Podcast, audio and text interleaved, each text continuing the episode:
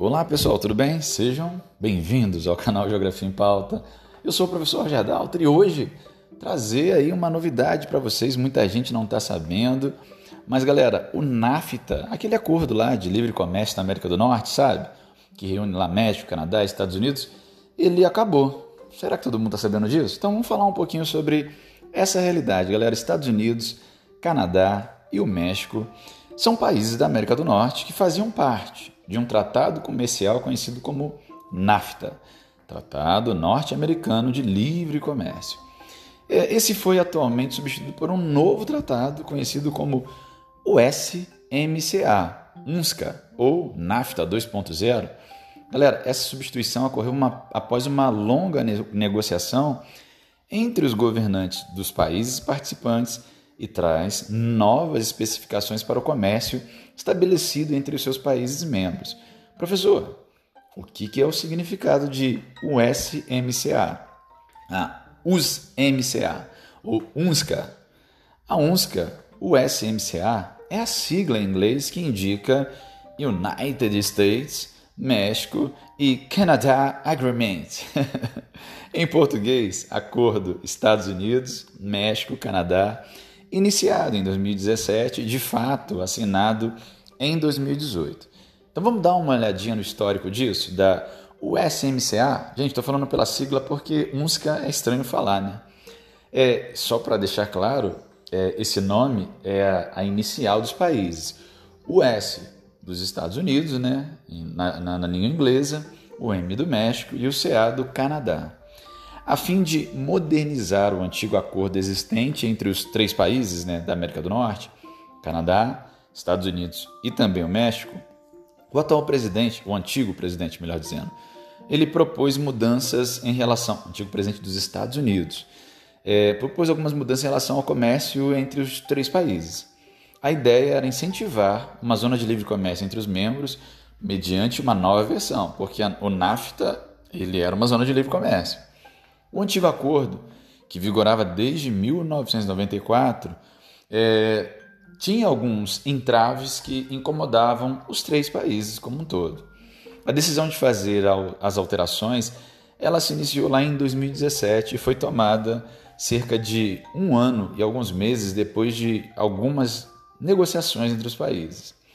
O antigo presidente dos Estados Unidos, o Donald Trump, o presidente do México, Henrique Penha Nieto, e o presidente do Canadá, o primeiro-ministro, melhor dizendo, do Canadá, o Justin Trudeau, eles decidiram substituir o acordo no último prazo final, em 30 de novembro de 2018, e em Buenos Aires, né, inclusive na Argentina, enquanto se realizava a cúpula do G20.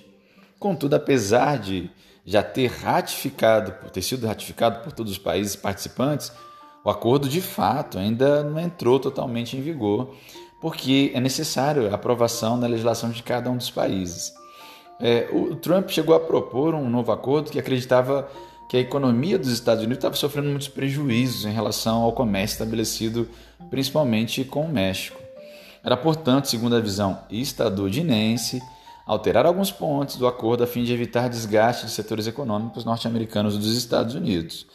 Qual que era de fato o objetivo do UNSCA ou do USMCA? O objetivo principal é incentivar essa criação dessa, dessa zona de livre comércio, a intensificação de uma relação comercial entre os países membros, desenvolvendo inclusive as economias, facilitando a comercialização de bens e de serviços. Especificamente em relação aos Estados Unidos, acreditava-se que o antigo acordo ele tornava o comércio dos Estados Unidos menos competitivo, portanto, sendo mais benéfico para o México e para o Canadá do que propriamente para os Estados Unidos, na visão dos Estados Unidos. O novo acordo pretendia, ou pretende, né, aumentar a proteção do mercado dos Estados Unidos e liberar os demais. E o NAFTA, como que fica nisso? O Tratado Norte-Americano de Livre Comércio, o NAFTA, é, é um tratado estabelecido entre os três países lá no final de 93 e ratificado de fato em, 90, janeiro de 94, é, perdurando por quase 20 anos, né? quase 25 anos na verdade, até ser substituído em 2018 por esse novo tratado. O NAFTA ele tinha como objetivo promover o comércio entre os seus países membros, eliminar possíveis obstáculos e restrições entre eles, A facilitação ela abrangia diferentes setores da economia, como o setor primário, no que tange a agricultura e a pecuária, o secundário, né, com as indústrias, especialmente a indústria automobilística e de eletrônicos, e obviamente o setor terciário, com o comércio de produtos e serviços. Em si, o NAFTA também promovia uma alteração, uma, uma certa proteção, na verdade, de direitos autorais e propriedade intelectual nos três países. Vale ressaltar que, apesar da desobstrução, dos obstáculos que haviam, o acordo não atropelava a legislação de cada país. Outra característica é que apenas circulava entre os países mercadorias. Não havia no NAFTA, como também não há no USMCA, a livre circulação de pessoas, como ocorre em alguns blocos, como é o caso da União Europeia.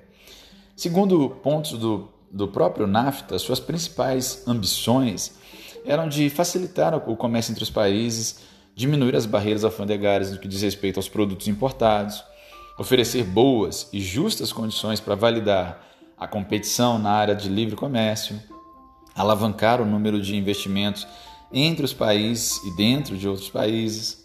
A decisão, inclusive, de substituir o NAFTA advém de algumas críticas sofridas desde a sua criação. Sabe-se que o acordo movimenta muito dinheiro entre os países membros. Contudo, é visível a enorme discrepância entre as três economias. Não é difícil enxergar que a economia do México apresenta uma grande dependência dos Estados Unidos, fazendo com que muitos trabalhadores mexicanos ficassem contra o acordo por acreditarem que os estadunidenses eles encontravam-se em vantagem em relação aos produtos agrícolas produzidos no México. Do outro lado estão as críticas vindas dos Estados Unidos, que ao ver muitas indústrias migrando para o território mexicano, visto as enormes vantagens em relação aos impostos que são cobrados, a mão de obra mais barata, eles acreditavam que estavam sendo prejudicados economicamente, perdendo empresas, também deixando de gerar empregos em seu próprio território.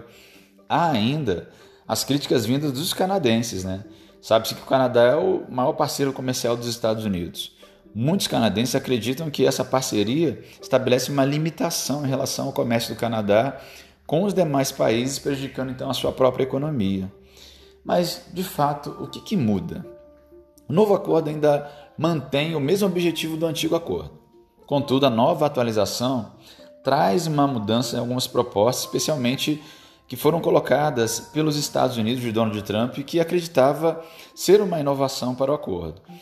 Inicialmente, essas propostas foram aceitas bilateralmente, apenas pelo governo mexicano. E após algumas negociações, o Canadá também acabou aceitando essa nova versão.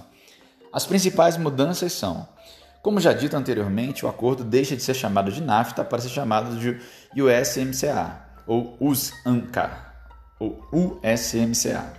A cláusula de revisão sofreu uma alteração. O antigo acordo não tinha validade. Já o novo acordo ele vai vigorar por 16 anos a princípio, sendo revisado a cada seis anos, passível de prorrogação. O setor agropecuário do Canadá abrirá um mercado diminuindo as barreiras, especialmente no setor de laticínios. O governo estadunidense alegava que as altas tarifas cobradas na importação era prejudicial ao comércio entre os dois países. Haverá também aumento da proteção da propriedade intelectual, abrangendo especialmente o setor farmacêutico, as inovações na agricultura, escritores, compositores. Houve um aumento do período de direitos para 70 anos após a, a, a, a morte de um criador. O setor automobilístico, o setor automotivo, também ele vai sofrer algumas alterações. Agora é previsto que 75% das peças de carro sejam fabricadas nos Estados Unidos por trabalhadores que ganham em média 16 dólares por hora.